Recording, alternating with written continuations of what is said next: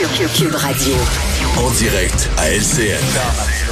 Salut Richard. Salut Jean-François. Et rapidement, je vais te parler d'Ukraine. hein. Les gens sont très craintifs Oui. parce que la Russie semble vouloir envahir l'Ukraine. Et d'ailleurs, même le Canada qui a rappelé ses diplomates. Donc les gens se demandent, est-ce qu'on s'en va vers une guerre? Écoute, moi, je sais comment régler ça. On va envoyer la mer de cailloux. Ça, ça serait très bon. On va dire, Vladimir, Non, non, là, non. Vladimir, si tu rentres dans l'Ukraine, je vais me fâcher. Mais ça, c'est un peu la position du Canada. hein. Le Canada, c'est un peu ça. C'est la mer de cailloux. On dit, Ah, ben là, si la Russie rentre dans l'Ukraine, je te dis qu'on va être fâché, fâché, fâché. Je suis convaincu que Vladimir Poutine tremble dans ses culottes. En tout cas, C'est ça qu'on fait pas peur à grand monde, euh, le Canada. C'est pas.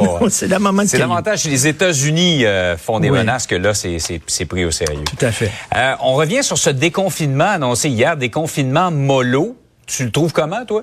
Écoute, euh, ici, j'ai euh, j'ai des dates, OK? J'ai toutes les dates du calendrier 2022. Et ici, dans ce bac-là, j'ai différents établissements. Il y a les gyms, il y a les salons de massage, les clubs échangistes, euh, les salons de pédicure, etc. Donc, on va faire ça. On va faire un petit... Attends. Voilà. Donc, le 31 janvier. Le 31 janvier, ici, on... ce sont les, les restos, le 31 janvier. Et tout ça est très scientifique. Très scientifique. Attends une minute, là. T'as un doute sur l'aspect scientifique. le 7 février, ça va être, ça va être les salles de spectacle. Yeah! Alors, écoute, bien sûr que c'était une décision. C'était une décision politique. Pauvre Monsieur Legault. Écoute, parce que là, on est sur le bord, à Jean-François, de la désobéissance civile. Faut se le dire, là. Ouais. Hier, là, ce qu'on a vu hier, c'était la pâtissière de Saguenay 1, le gouvernement 0.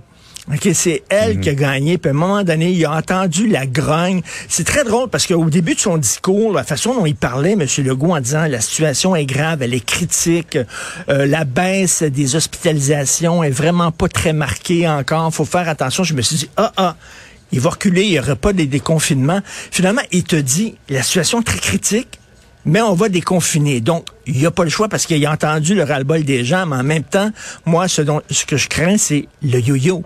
Et c'est pour ça qu'il dit, faut Ouais. y aller mollo, parce que je vous le dis, s'il y a une hausse des cas, ça. si ça repart à la hausse, il n'y aura pas le choix de revenir en arrière. C'est-tu vraiment ce qu'on veut? Vraiment, là.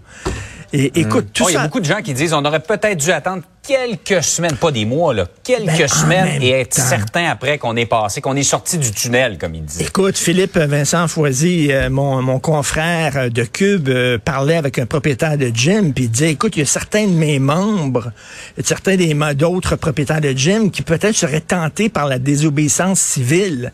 Sais, ils ont dit, si ça marche avec la pâtissière de Saguenay, puis qu'ils réussissent à faire pression au gouvernement, ben on va faire la même affaire. On va ouvrir, nous autres aussi, là, de notre côté.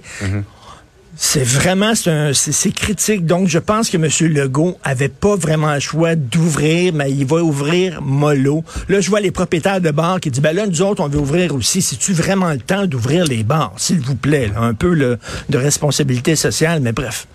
On verra, on n'est pas sorti du bois.